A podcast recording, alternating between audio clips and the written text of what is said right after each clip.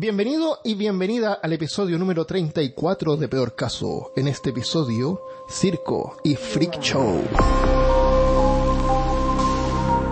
Hablándote desde los lugares más raros de Austin, Texas, el hombre que puede andar descalzo por todas partes, soy Armando Loyola, tu anfitrión del único podcast que entretiene, educa y perturba al mismo tiempo. Junto a mí esta semana en vivo desde Austin, Texas, el hombre que habla al revés, pinta figuritas de Warhammer con la lengua. Christopher Kovacevic. Orks ed agad gröte e. y descongelado desde los glaciales del norte de Europa. El último Neandertal, en directo desde Leipzig, Alemania, Alfonso Suárez.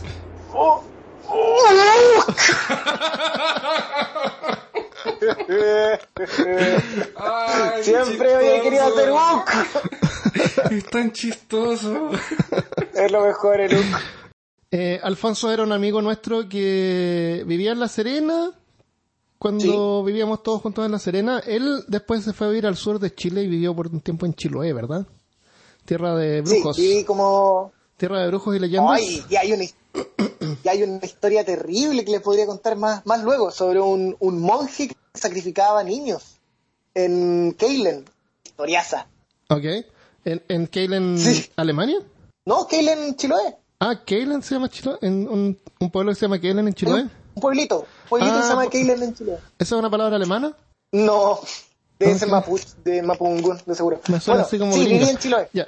Entonces, el Alfonso siempre tuvo esta como afinidad por eh, como por este grupo tipo como tropa, instrumentos eh, como Tambor. Al Toto le gusta tocar el tambor, siempre le gustó. claro, eh, lo han vestido de hippie, en la visión de del Toto.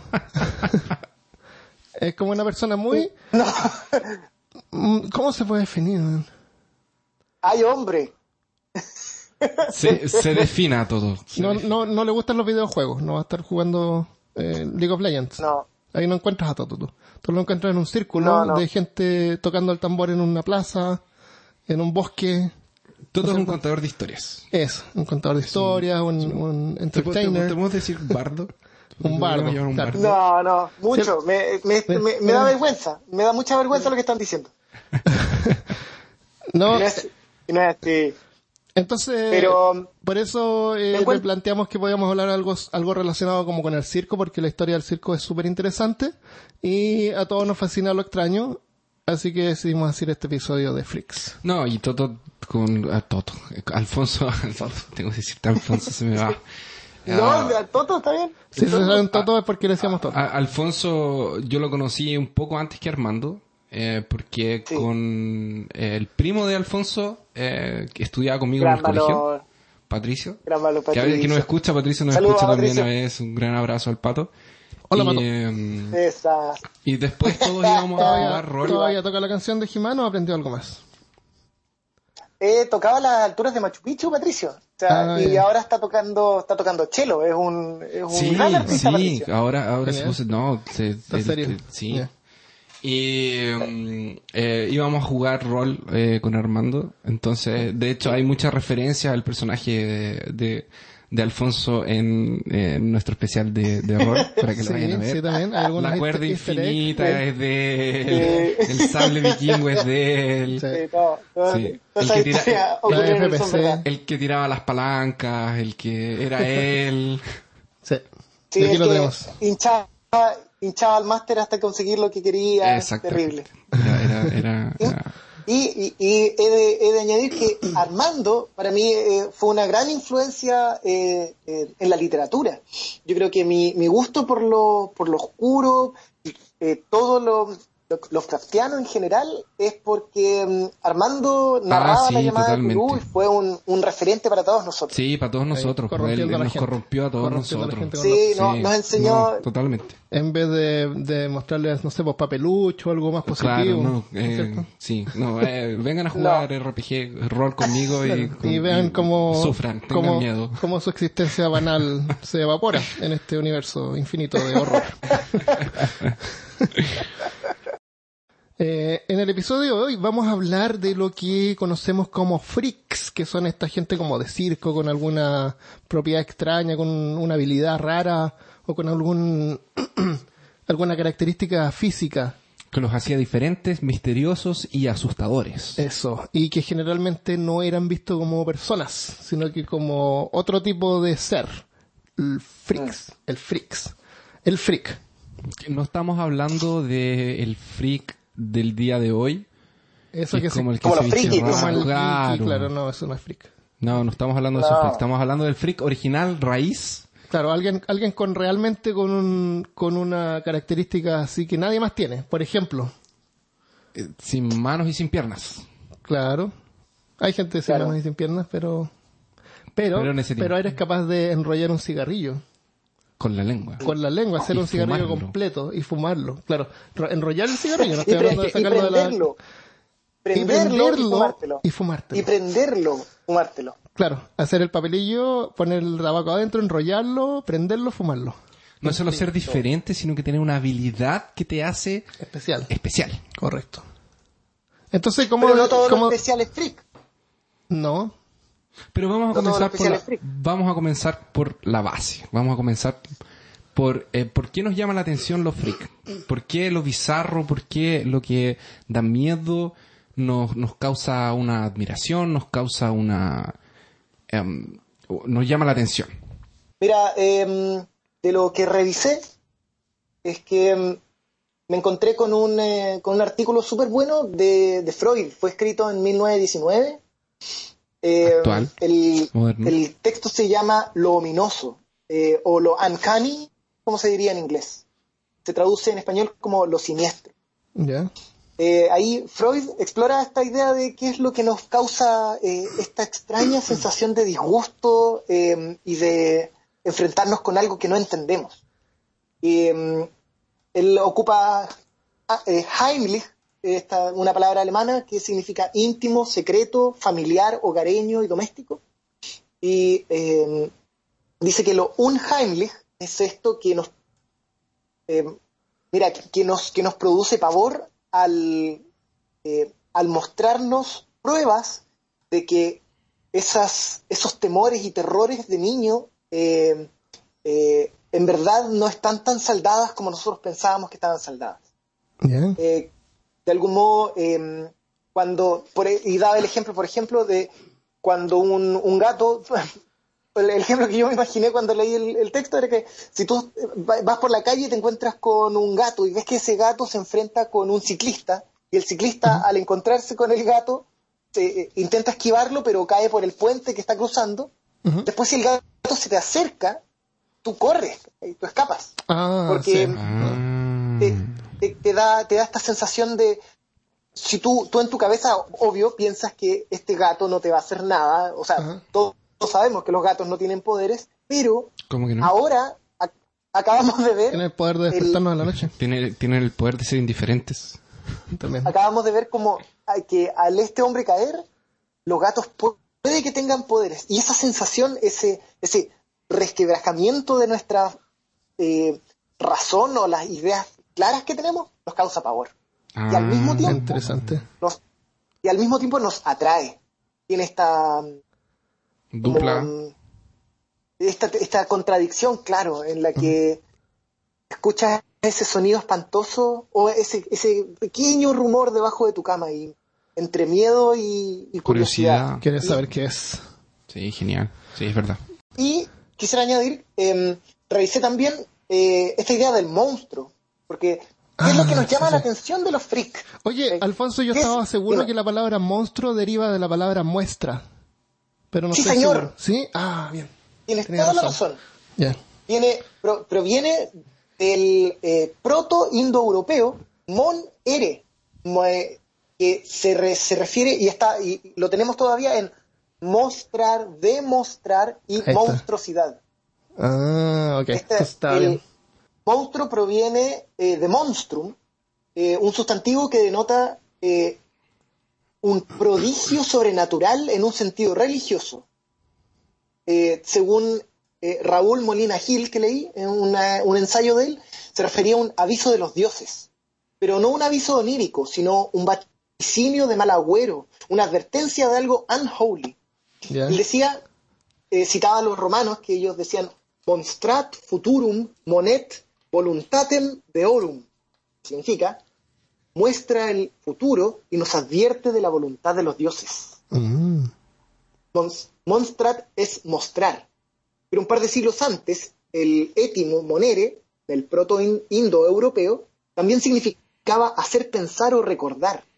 De- decía Raúl Molina Gil que en este sentido, monstruo es aquello que pone en marcha nuestra capacidad de reflexión, aquello que nos recuerda y advierte sobre los poderes sobrenaturales que conciertan, disponen o manejan nuestras voluntades. Interesante. Yo solo necesito ah, aclarar que no le estamos diciendo monstruo a nadie. Por si acaso. No vayan a pensar que le estamos diciendo monstruo a los freaks. ¿Tú te, has, ¿Tú te has fijado de repente que dicen, hoy Hitler era un monstruo porque mató a gente? Cuando tú llamas a alguien monstruo, a algún político, a alguien que haga algo terrible, a un criminal, tú le, Sí. le quitas la humanidad Sí, y lo y lo transformas en un eh, elemento de la naturaleza caótico. Y eso está mal, porque tú le quitas su responsabilidad como ser humano. Claro. Tú no debes llamar a alguien monstruo. Hitler no fue un monstruo, fue una persona mala. ¿Entiendes? Si tú lo llamas No. monstruo, ya le quitas la responsabilidad. Él ya deja de ser, eh, Deja de ser ético. sí. Pierde la ética Pierde y gana la ética que tiene un animal, que no tiene O sea, ninguna obligación. yo diría que incluso más allá hay una, una filósofa que se llama Ana Arendt, decía que eh, ni ¿Cómo- siquiera hay que hablar de ¿Cómo, ¿Cómo es el nombre? Ana, Ana. Ana Arendt. Ah, Ah, ya.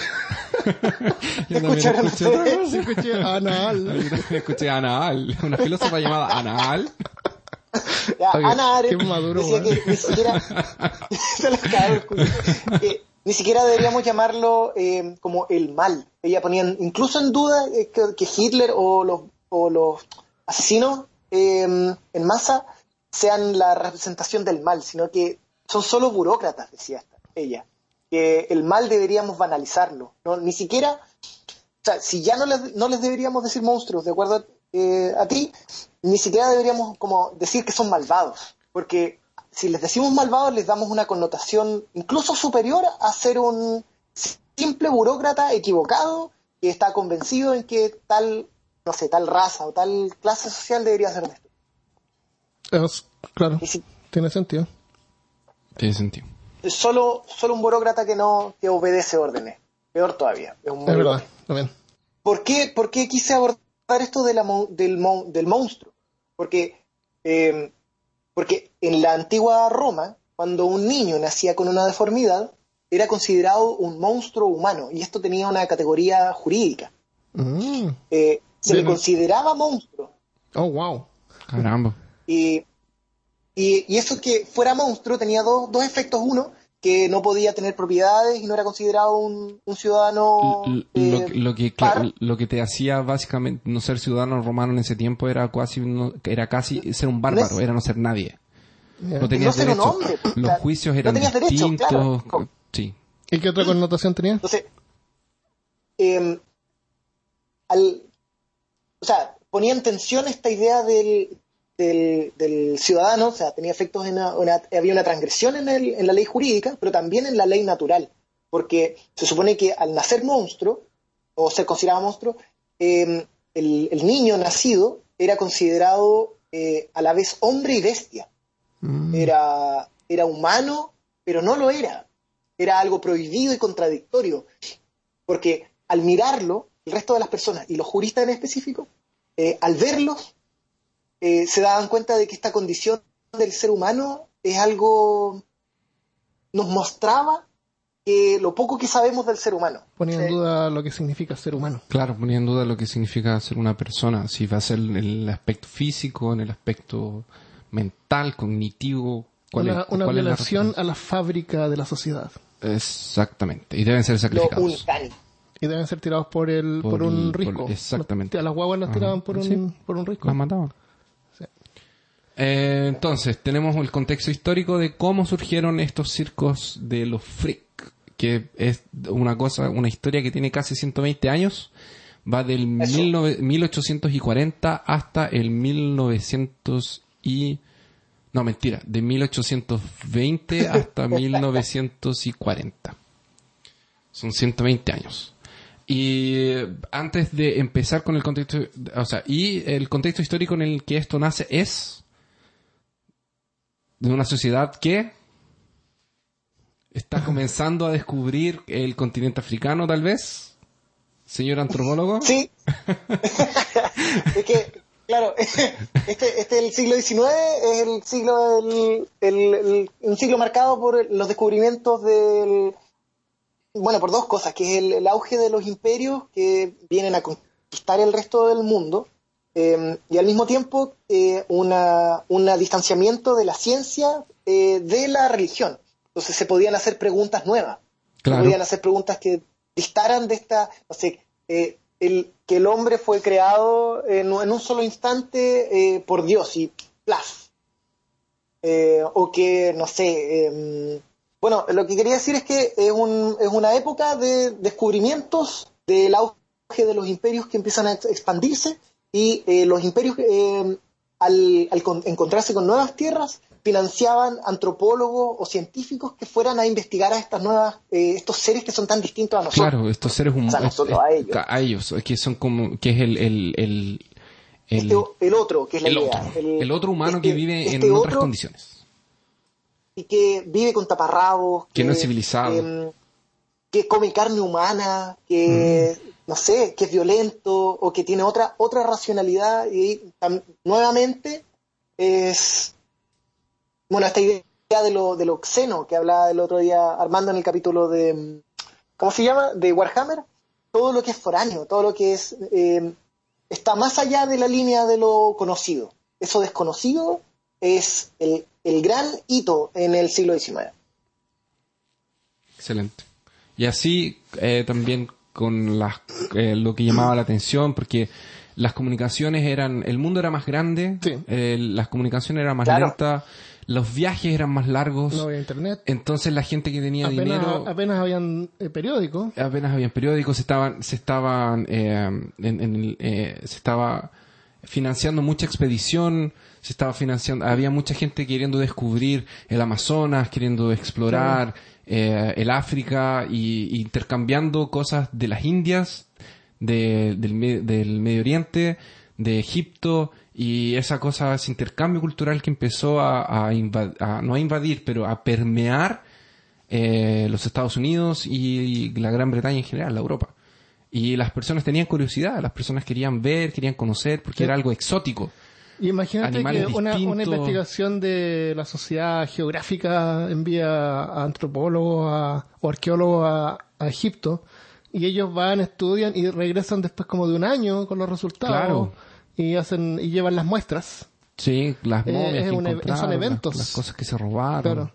Son eventos, cosas que ahora un título en internet tú lo lees en un, un segundo y no le, no le das Claro, no le das importancia. Antes era como, era eso nomás, no había más. Y, y- las exhibiciones y las cosas ahora tú, bueno, no es lo mismo ver en una foto, pero antiguamente no había ni siquiera foto. Entonces, la- la- De hecho, la- en, eh, Era, muy, tenía, cuando, era mucho cuando, más importante. cuando, cuando empezó la fotografía, le cambió la, la cara a la ciencia. Le, le pudo, de hecho, le pudo dar imagen a, la, a los relatos antes, no sé, el, los, los viajeros que iban, cuando se descubrió Zimbabue, por ejemplo, eh, las únicas referencias que, que existían del, de, este, de esta gran ciudad abandonada en el corazón de Zimbabue eran los relatos del viajero que el explorador.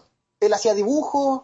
No, eh, los dibujos. ¿Cómo, cómo se llama este? Eh, mira, da- Incluso un, Darwin. un segundo. incluso el mismo Darwin. ¿Cómo se llama este? Ah, hay un Michaels. Adolf eh, Micha- Michaelis. Ese es el primer eh, arqueólogo que empieza a dibujar los, eh, los yacimientos. Porque claro, en 1800 y tanto no existían eh, eh, la máquina fotográfica. Claro. Bueno, bueno. Cerremos el...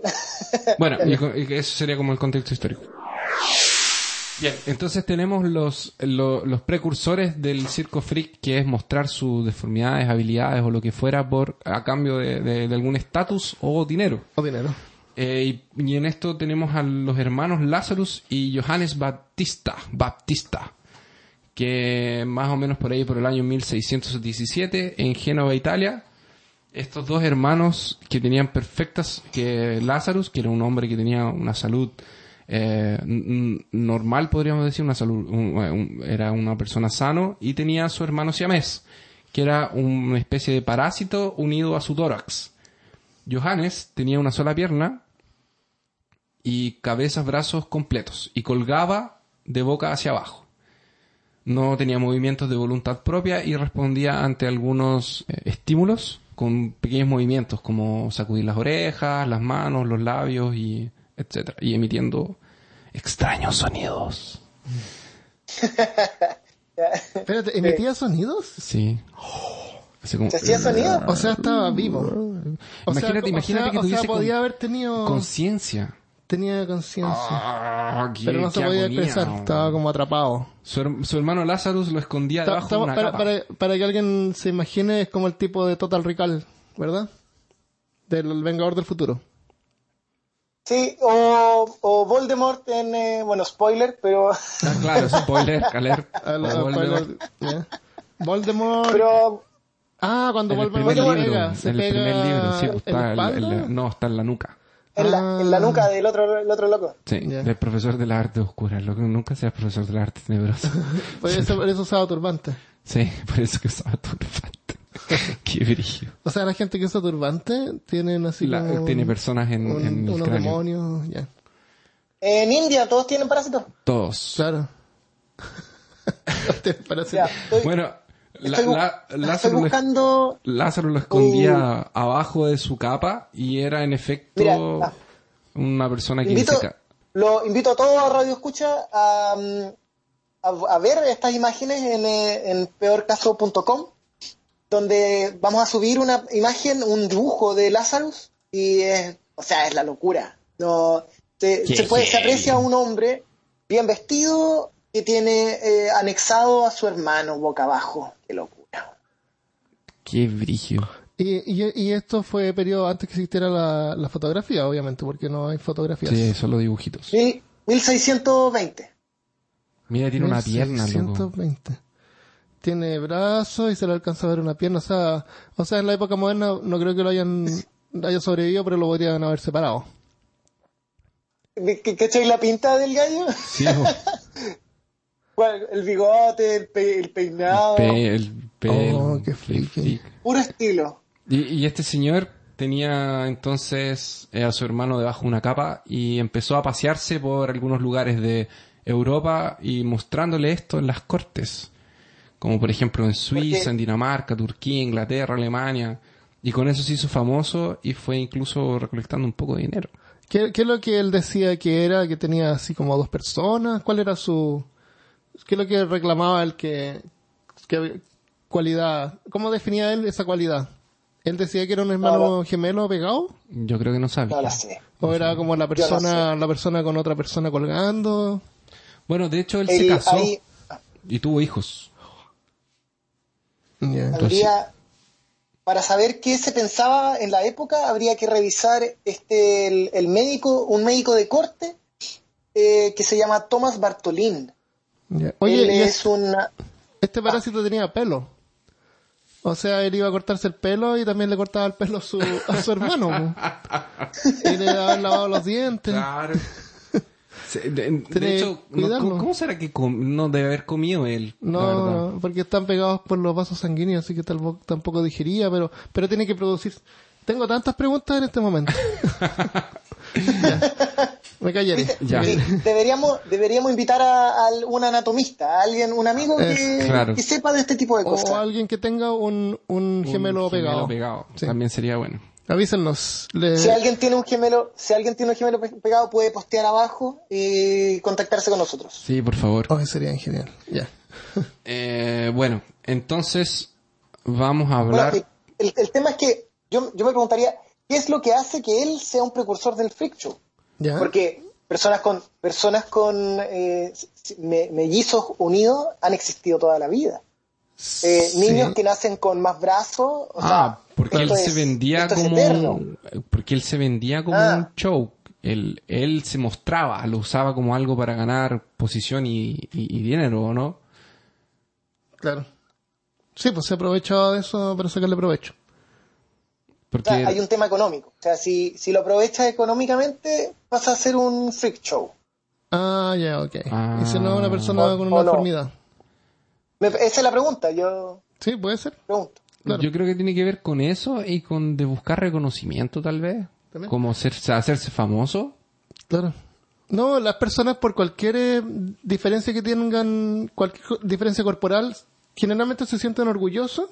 Bueno, no, no generalmente se sienten orgullosos. Muchas veces les produce Les vergüenza, pero a veces hay algunos que sí le sacan provecho a eso, porque eso es lo que cualquier, si tú dices, ah, mi voz suena rara, o mi nariz es muy grande, muy chica, o está torcida, o tengo un ojo más abajo, cualquier cosa así, es lo que nos hace únicos, lo que nos hace O nosotros. tengo dos penes. O tengo dos penes, claro.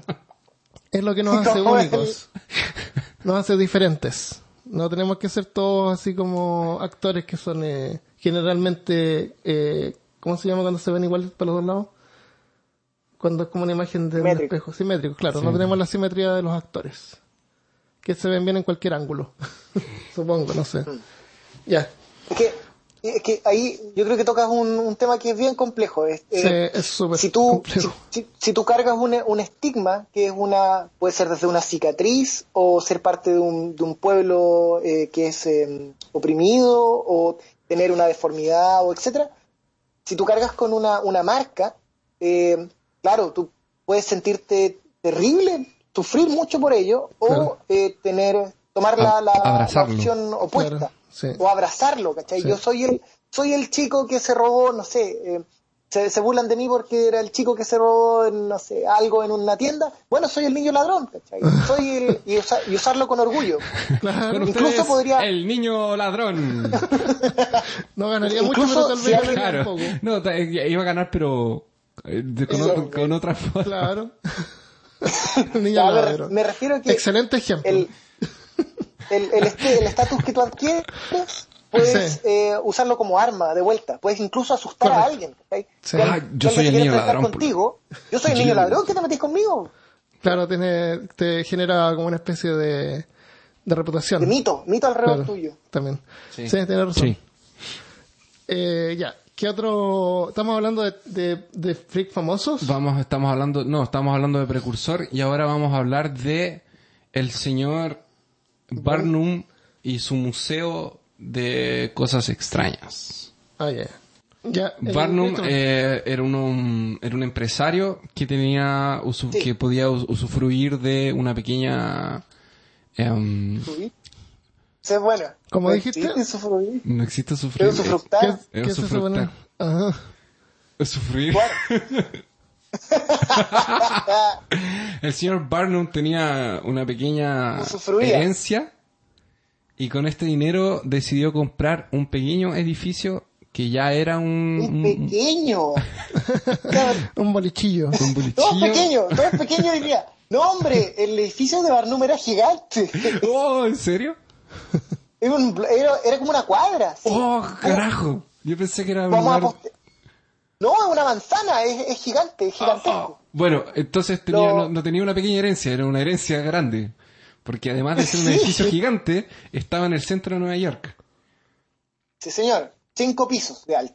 Estamos hablando de una Wow. época de, de, de la... Estamos hablando en la, en la época en, de plena revolución industrial, tal vez.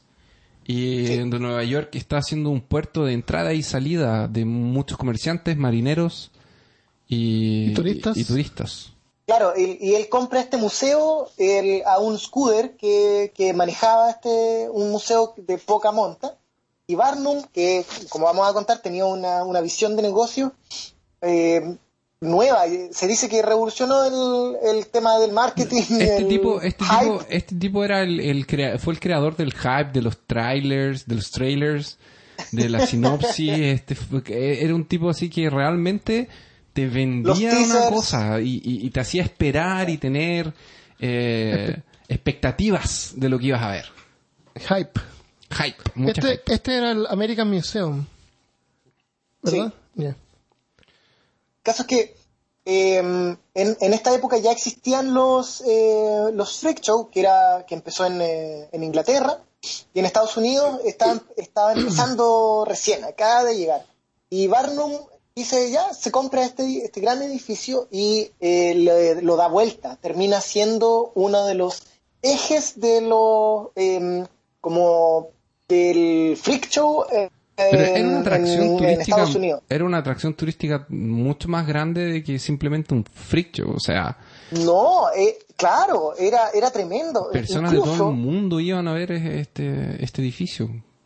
Que no solamente tenía las personas, no, no, no solo tenía los freak shows, tenía animales, tenía eh, cosas extrañas como sirenas embalsamadas, como eh, objetos traídos de otros lugares, Animales. artefactos.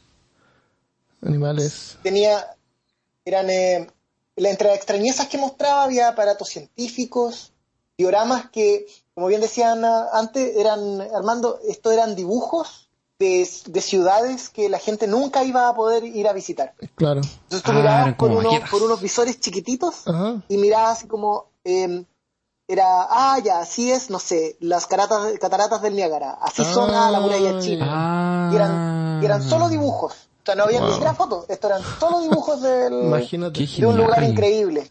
Y gente pagaba por, por ver eso. Eh, tenían dioramas, eh, exposiciones científicas, ci- circos, circos de pulgas, habían perros amaestrados.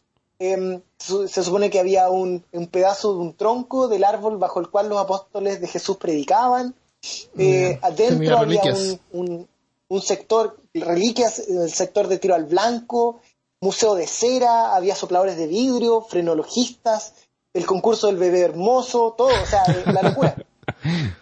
Qué genial y, hubiera sido lo- y visitarlo. por supuesto, y por supuesto los freak show. Y él, co- Este, y él- se supone que este y él eh, cobraba, cobraba 25 centavos. 25 centavos de dólar para entrar a ¿En qué año observar fue todo eso? eso. en 1841 a 1860. Eh, como, se, como 6 dólares Como desde seis 1900. dólares. Debe haber cobrado unos 10 dólares. Unos 10 dólares Como lo, menos. lo que, Es lo que pagamos día. nosotros. Claro. Ajá. 10, 15 dólares. Claro. Y la Sí. gente se podía quedar el día que- entero allá adentro. Se supone que en, el, en sus mejores, en su cima, este museo estaba abierto 15 horas diarias y llegó a tener 15.000 visitantes al día. Wow. Caramba. 15.000. Es Eh, más gente que la vida. Entre, entre esos años se supone que tuvo una media de 400.000 visitantes al año. Y que entre mi- en 1841 y el 65 se cuenta que alrededor de 38 millones de espectadores habrían pagado sus 25 centavos para entrar. ¿Cuánto- ¿Cuántos eran por día? Eh, en el mejor año, eh, 15.000. 15 Caleta. 15.000 visitantes. Caleta. ¿Tú sabes como- cuánto- cuántos visitantes tiene Magic Kingdom, que es como el lugar más turístico del globo o, o del ¿Ya? disco? eh, 50.000, más o menos, por día. Cacha. Y Wow. Magic Kingdom es mucho más Y grande. Y, gigante, ahora es mucho ya- más fácil llegar. Wow. Sí, y estamos hablando de un edificio. Estamos hablando de un edificio. O sea, En masivo, Nueva York, masivo. en, un, en, un, en una una- época que no en era una tan esquina. fácil viajar. Ajá, sí, increíble. Increíble, man. Sí. No, Sí. sí, es tremendo. Y, Eh, y hacía, y él hacía como eventos semanales, el mes de no sé qué cosa. Ah, eh, ya, para hacía- mantenerlo fresco y la gente re- Siempre visitara de tenía nuevo. esto del, del bebé hermoso, era un clásico tema de reflote. O sea, hagamos el concurso del bebé hermoso. O sea, la gente ahora que se va en las ciudades densas sin parques se van a pasear al mall. Claro. Mejor te vas a pasear al, al Mejor te American vas al Museum. American Museum, exactamente. Obvio, yo me iría pero todos los fines de semana. En- eh, Dentro ya- habían, o- habría, habían obras de teatro, habían eh, exposiciones eh, científicas eh, y, claro, nuestros amigos los freaks. Los freaks, que es lo que estamos hablando. que es lo que estamos hablando. Ahora, este tipo tenía una visión de negocios tan, tan, tan grande, capo. tan capo, capo. Que, que él exageraba aún más las características de, de, de- de los freaks que trabajaban para él. Entonces, por ejemplo, si era el hombre más pequeño, era el, eh, si era un, un hombre pequeño, era el hombre más pequeño del mundo. Claro. O si era eh, un gigante, era venga a ver la historia de los gigantes contada por un gigante. Claro, que lo trajeron de un, de un sitio donde solamente hay gigantes. Claro. Y también les cambiaba el nombre, como Tom Tam era de él, eh, Tom Pulgar, Ajá. Era de él. Era de él. Pulgar era una persona con un nombre normal y Sí. él le cambió el nombre Le para cambió el nombre más- para, para poder, para ya más hablar. todo sea más llamativo. Entonces él no solamente hacía eso, sino que él creaba expectativa. Un mes antes, semanas antes de que llegara un, un nuevo show, él obviamente pre- preparaba eh, cartaces y preparaba la- a un show, hacía imágenes. personas que hablaban y, y- y creaba eh, Expectación. expectación para que la gente esperara este show y cuando llegase y no solo eso sino que él eh, creaba toda una cosa eh, todo un contexto en este show la eh, eh, te- tenía eh, teatro y maquillaje y luces y, y me imagino que efectos de De sonido. físico Claro. o escenografía que era como lo que tenía acceso en ese tiempo Claro. Claro, se, mo- se montaba un, e- digamos, el, el niño perro, que era un, ay, que después fue el, el hombre perro, no me acuerdo ahora el nombre del, del, del cabro, pero El perro niño. se supone que cuando, cuando lo mostraban, el- no so- porque él tenía hirsutismo, era eh, completamente barbudo, eh, le ponían un traje que eh, exageraba y tenía más pelo, y él, y él se supone que estaba enrabiado y Ah. tenía que... mm, Ah, estaba escondido en, una, en una esquina, está encadenado, después se rompían las cadenas, ahí, Ah, era todo un show, un show completo. Genial. Claro, o sea, no, Y no que basta con poner eran actores de teatro. Claro, era un, era un acto. Pero, sí, era un acto tremendo, sí, y, y yo creo que y- y es una de las cosas que me llama la atención, que em, jueguen con esta expectativa, que nos mientan un poco, pero también yo creo que la gente quería ser engañada, Sí. sí, hay un juego ahí. Claro, es como ir a ver un mago. Eh, es como ir a ver un mago. claro pero salvo que estas personas realmente no tenían un brazo o realmente podían tragar una espada. Y además a, a lo mejor había gente que realmente creía que como eran- hay gente que cree que la tierra es plana Claro. Como nosotros. como nosotros. nosotros O triangular. ¿Por qué no? ¿por qué no? Tiene forma de un dado de 20. Eh, hablemos de alguno de los, de los de los más icónicos seres. A menos que quieras agregar algo más. ¿No? Hablemos entonces de los más de, de, las- de los, de los personajes más icónicos que pasaron por, por este circo. Tenemos a eh, una pareja de, de gigantes, Anna Hagnin Bates, que murió en el 88, que medía 2 metros y 41, y su claro marido Martin Van Buren Bates, que medía 2 metros y 32. ¿Cómo era la historia de amor de ellos, Toto? Cuéntanos. Eh, de lo que me acuerdo es que eh, ella ya trabajaba en el circo. Eh, de niña tocaba el piano y era, eh, era eh, muy letrada, sabía, sabía mucho de literatura francesa, me acuerdo. Eh, y ella ya trabajaba en el circo y una vez se juntaron dos, eh, dos circos itinerantes o dos, dos de estas muestras de freaks y en esta en, en el, en el otro circo itinerante estaba este tipo y cuando ella lo ve dice ah se cae profundamente enamorada de él como por fin un hombre de mi, de mi tamaño Porque nos faltó Eh, decir una cosa, que estos circos eh, también proveían un, un lugar seguro para los freaks, porque había un sentido de comunidad. Claro. claro Se sentían como parte de Parte de, de- del grupo distinto. De tratar de identificarse gente que los se entendían entre ellos.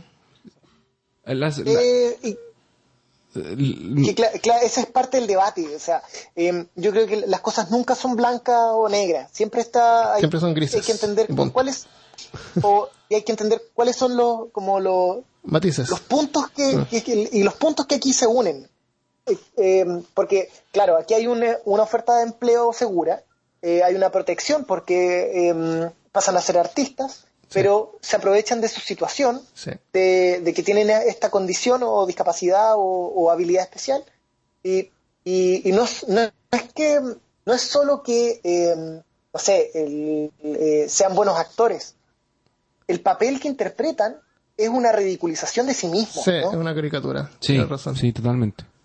Entonces, eh, ahí también se juega con la dignidad. ¿Qué, qué- qué es lo que estamos, eh, qué, qué estamos viendo? ¿cachai? Sí. Pero también, ¿quiénes son los que están siendo explotados? Que ellos también pueden ser, eh, tomar este personaje y los que son explotados son la- es la audiencia. Puede ser exactamente que ellos sean de actores. Ellos, ellos, ellos no, ellos- tú cuando, cuando tú ac- actúas, tú no eres eso que estás mostrando. O sea, el niño perro, por ejemplo, no el niño perro lo que estaba haciendo era hacer uso de, de, de su exceso de, de pelo y él Claro. estaba interpretando un papel. Él, él, él no era... Pero como dice Alfonso, debe haber habido de todo. Claro. Hubo gente que fue explotada, Sí. hubo gente que disfrutó de esto y lo aprovechó, vio más allá, eh, dejar de lado lo que Ahora- la gente piensa de él y lo, lo único que piensa es los billetes. que Ahora, por ejemplo, Ana, que el mismo Toto decía, era una persona que, que tocaba el piano, que era letrada, que era una que debe haber tenido una inteligencia completamente Normal, normal, o si no superior. o si no superior. Y, y, y- y tú la de, y como Alfonso dijo antes de, de que grabáramos, eh, tú no, no ves eso. No, no veo. Estás viendo a la- una mujer gigante. Claro. Pasa a ser el, el, ¿cómo se dice? El rol maestro. Sí. Eh, o el o el estatus maestro. Eh, es la, la, con- por ejemplo, yo que vivo acá, todos saben que soy latino, porque ando con un, un aguayo, es como el, Pero es casi no te- la caricatura de mí mismo. No te interesa de que la gente, no te, no te interesa a ti hacerte pasar por un local. Tú mantienes No, tu identidad. claro que no. Tú eres, tú estás orgulloso de tu identidad. Y, y, y- y parte de eso es, es disfrazarme de latino. Claro. Pero en todo caso, ser latino no tiene ninguna cosa negativa. Aún. Ah, acá, ¿Sí? Creen que vas a robarte Estoy- el dinero del Estado y de las otras personas. que no. Bien. O sea, no, es un gran debate. Otro gran episodio, sí. Gran va- gran Un, día, un deberíamos hacer un episodio. Siempre he querido hacer un episodio de contigo y con el pato de así cómo es vivir en otros países. ¿Qué fue lo Eh. que te costó más ajustarte? Eh, ¿sabe- ¿Y sabes por qué? Porque incluso eh, está mi experiencia Claro, De yo me en Brasil, No, ah, Europa, Europa, Estados y- Unidos. Y, por mucho que sea en el mismo Sudamérica, Brasil es un país distinto. Claro, totalmente. ah, lo es. Sí, los lenguajes diferentes, las culturas distintas.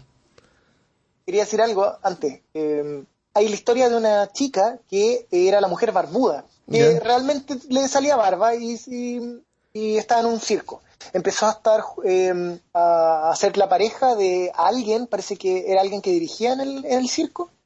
Y eh, este hombre como que no soportaba que ella tuviera pelo, como que no, no le gustaba no podía estar enamorado de ella, pero ella era peluda, entonces no le- como que no le gustaba.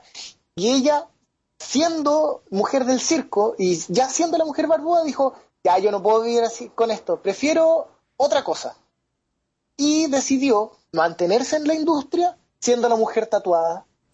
Ah, o sea, es, es porque hay diferentes tipos de freaks. O sea, ella era una persona, bueno, nació con esta característica, Claro, pero ella simplemente podría afeitarse exactamente. O O- depilarse. o depilarse y ser una persona totalmente normal. No, hoy en día eso sería completamente No, tratable. Hay claro. millones de trates de, Sí. de láser y cosas así. Eh, tatuarse también es una cosa que uno va y hace, cualquiera Claro. lo puede hacer. Nadie se atreve porque hay gente que le gusta tener empleo, por ejemplo. Claro, como nosotros. Claro. Por eso Todos mis nos tatuamos tatuajes, la cara. exacto, todos mis tatuajes están abajo de la bolera. Claro. Hablemos rápidamente de dos de, de, de dos de Chen de Chen Yang, que es chistoso, y, y la mujer de la De los dos úteros. de, la, de los dos úteros y cerramos, ¿ya? Ya, mi internet está como malo, así que... Está ahí ¿Me súper escuchan ¿Se bien. escucha bien? ¿Se escucha bien? Ya, bacán. Ya. Chang y Eng son eh, unos siameses que nacen en Bangkok, donde hoy está Tailandia. Están unidos por un cartílago en el esternón de ambos. Pueden ver las imágenes El más esternón es abajo el en- hueso sobre el pecho, Sí. que conecta los, Es. la- los ribs. Eh, Están frente es- a frente, y es un- gente. Frente Para- a frente, o sea, frente a frente. de lado. De ladito, ya, frente. pero frente a frente. Se De podrían- ladito. pero son independientes, completamente independientes. Si tú los miras, eh, el caso es que de niños estaban, ya tenían 18 años y estaban nadando, como nadaban, no lo sé, pero estaban nadando en un río. Na- un- nadaban un nada. marino, De- nadaban por turno. Nadaban un uno marino- primero, después nadaba el otro. y un marino mercante los vio y dijo, no, esto tengo que, esto tengo que mostrarlo por el mundo. Esto fue en 1829, a los 18 años de ellos. El caso es que eh, el marino pre- le pagó a sus padres para poder mostrar al niño, pasó el- el- unos cuatro, unos años de contrato, y los niños se, ya jóvenes se hicieron libres y empezaron a hacer sus propias giras para mostrarse. Hicieron dinero y terminaron trabajando para el circo de Barnum. Se hicieron tan famosos que eh, ganaban mucho, mucho dinero, se compraron un campo e incluso compraron esclavos. Se supone que eh, y producían en su campo y eran eh, unos ciudadanos respetables de la de la comunidad. Bueno, y ellos eh, se casaron con dos hermanas, eh, Adelaide y Sara. Que también Y eran dormían los cuatro. No, no, la- eran- la- La hermana, la hermana. Eran- y dormían los cuatro en una gran cama. qué loco. Y Adelaide tuvieron 12 hijos. Dos. Y Eng y Sara tuvieron 10. Wow, se la pasaban. Las noches eran frías, no había televisión. Tienes razón. La, igual la imagen es cuática. Ahí oh, y hay todo un tema de, de violencia, no sé. Ahí, ahí todo me da escalofrío. Porque si, si ve- mires la imagen, eh, pones Chang y Eng y la. Sí, lo estamos viendo ahora. Sí. Parecen las hijas. ¿Sabes los jóvenes que son? ¿Quién es la.? Ah, la- las mujeres, ¿verdad? Sí. Entonces, quizás las niñas fueron casadas con ellos por Puede plata, ser, quién sabe. claro. si eran- Porque tenían que ser dos hermanas. Para Pero que- eran, eran, ellas eran gemelas, parece, ¿o no? No. No. Parecen mellizas, se Parecen parecen. como mellizas. Bueno, es que son hermanos. Eh. Ya. Bueno, el caso es que las hermanas terminan peleando y ellos construyen dos casas separadas, donde viven tres días en una y tres días en el otro. Excelente. Qué conveniente. Qué conveniente. Están en el Chang y Eng están años en el, en el escenario hasta que ya se retiran y, y Chang termina en una gran depresión, se volvió alcohólico y los últimos cuatro años los pasa en cama. Bueno, Eng también tenía que pasarlos en cama. Sin, mal. sin embargo, Eng se, man- se mantenía, Eng se mantenía fuerte y vivo. Sí.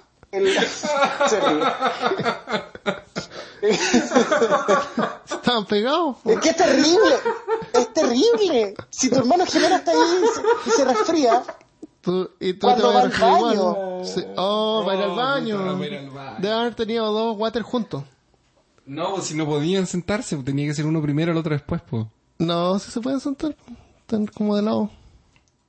Sí, no sé, man. Es bien raro. ¿dónde está la privacidad? De Esa es la weá. no, ¿Dónde- cero Pero, privacidad. pero es que también ellos nacieron así, Claro, entonces no su saben, condición de no no, saben saben qué, qué qué es privacidad. ¿Cómo que no saben? En 18, mil- 1860, No, pero ¿cómo que no ellos, van a ellos saber? estuvieron toda la Claro, vida juntos. ellos nacieron no, así. ellos no saben lo que es estar Lo que es estar solo. Entonces, para ellos debe haber sido como natural que uno tuviera sexo mientras el otro esperaba, la vez de él o algo así. Claro. Qué loco. Claro. No sé, bueno, el caso es que el 17 de enero de 1874, eso es a los 63 años, Chang muere. Termina, la- tuvo una bronquitis que se empeoró y muere. Eng despierta, llaman al doctor y este le dice, le ofrece separarlo. Les dice, bueno, tu hermano eh, murió, separémonos por este este tubito que es una es como una hilachita que los conecta. Sí, no, no es muy poco. grande. Y Eng se niega, se niega y muere cuatro horas más tarde. Ahí está una película Se de hace una-. ¿Sí? Sí. Ah, lo quiero Se hace una autopsia, sí, se hace una autopsia y dicen que Chang muere porque un coágulo en su cerebro y un edema pulmonar, pero Eng muere de shock y de miedo, pues ve la muerte de muy cerca, su hermano fallecido. Imagínate. Qué terrible. La autopsia revela que tenían el hígado unido por un apéndice conector y concluyeron que no podrían haber sido separados, pues Ah. se habían desangrado hasta la muerte. Hubiera, Sí. mal- mu- hubiera, hubiera muerto igual. Ya, y para finalizar, porque se nos acaba el tiempo, eh, voy a contar rápidamente el caso de Josefina Mirtle Corbin, que ella eh, nació en 1868 y ella tenía cuatro piernas, producto de un hermano ¡Qué siamés que no terminó de desarrollarse y se funcionó con, con la Jose. Tenía dos aparatos reproductivos completos.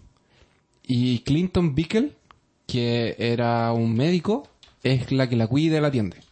A los 19 años se casan y de sus cinco hijos, tres nacen por el lado izquierdo, o sea, perdón, tres por el lado derecho y dos del lado izquierdo. ¡Qué locura! Ella era completamente funcional. Se supone que si ella quedaba embarazada, porque podía quedar embarazada de ambos lados simultáneamente, si es que eso llegaba a suceder, ella moriría. Ah, era mucho.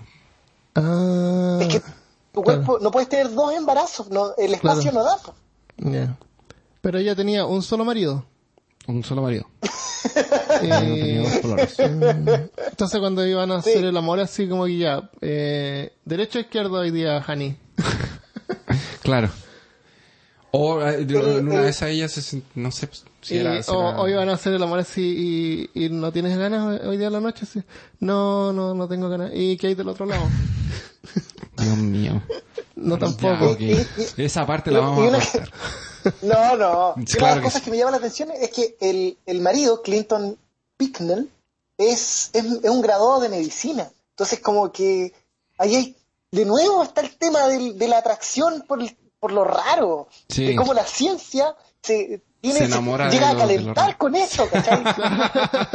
claro, le encontró así como, oh. Sí, pues. Pero ¿hasta dónde llega la, como lo- la calentura por lo exótico? Me, me llama mucho la atención este caso. Pero es que si Hay- la examinaba el tiempo todo, la tiene que haber conocido así, pero... Claro, y, y al conocerla así, verla sin ropa, qué sé yo, se empieza como a desensibilizar. Sí. Se empieza a volver algo... Al algo principio es, es- debe haberle chocado, después de tener que haberle dado lo mismo. Y, y después eh, es un, como un honor que tú vas a ser el que va a Claro. tener relaciones con esa persona, no nadie más tú. Y tú te vuelves famoso. Por ser Tú quien se casó, claro. claro. Y, y, y lo chistoso es que los hijos de ellos fueron normales. A diferencia del, del niño manos de, de clam, Te como dijera. de, ¿cómo se dice? Manos de tijera. No, no, es tijera. ¿No? Sí, No, el niño eh, manos de, de cangrejo. Cangrejo. ¿Crab? ¿Puede ser crab? Sí. ¿Crab? No sé. Eh, cuyos hijos y padres todos tenían eh, eh, la condición de las manos de Sí, hay, uno- hay unos aborígenes, parecen, parecen en Nueva Zelanda, que ¿Ya? tienen los pies así. Y son como pies de pájaro, les dicen. Y es como lo mismo aspecto de las manos, pero en los pies. Y toda la, toda la, la gente de la comunidad son, tienen ese gen. Lo hacen con el mismo gen. ¿Despidámonos? Qué locura. Qué locura. Ya, entonces, eh, para más información sobre Freaks, visita peorcaso.com. Nosotros tal vez, o tal vez no, eh, tiremos un extra luego con una experiencia que nosotros tuvimos acá en el Museo del Extraño en Austin. Oh, no prometas nada que no, que no podemos contar. Ok, olvídalo, voy a cortar esa parte. Bueno, entonces, muchas gracias por escuchar, espero que lo hayas disfrutado. No se olviden de entrar a nuestro Patreon, que es patreon, patreon.com slash peor caso, y ahí nos pueden apoyar. Exacto, para que podamos tener cuatro colores en vez de tres. Claro. Y mejor calidad de Y sonido. mejor calidad. Bueno, eh, le- fue un gusto grabar con Alfonso. Gracias. Muchas gracias por visitarnos. No está él visitándonos Y del futuro en Alemania. Ya son como las 5 allá. Espero que nos pueda las acompañar en una próxima oportunidad. Sí, fue genial. Yo encantado visito su vecindario nuevamente. Encantado. Ya, y le vamos a Saludos a mandar todos los, a todos los radioescuchas. eh, un saludo y le vamos a mandar las gracias hoy día a, a Tamay Carballo. Ella hace un comentario respecto al episodio de, De leyendas de urbanas. Leyendas Urbanas. Dice, estaba concentrada trabajando. Por- otro más De que otro, mira, pero por lo menos ella estaba concentrada. Ya, estaba concentrada trabajando. Cuando estaban con el cuento de la cabeza de vaca y tuve que repetirlo y escuchar varias veces. Ahora siento que me va a salir porque no prestaré, porque no, por no prestarle atención a la historia. Hay que tener cuidado con la vaca la Sí, que te cuidado con la vaca loca. La vaca loca. Ya, un gusto y nos vemos. Ah, visítanos en Patreon, comparte nuestro podcast y nos vemos la próxima semana. Chao Adiós. amigos, un abrazo. Un gusto, nos vemos cabros.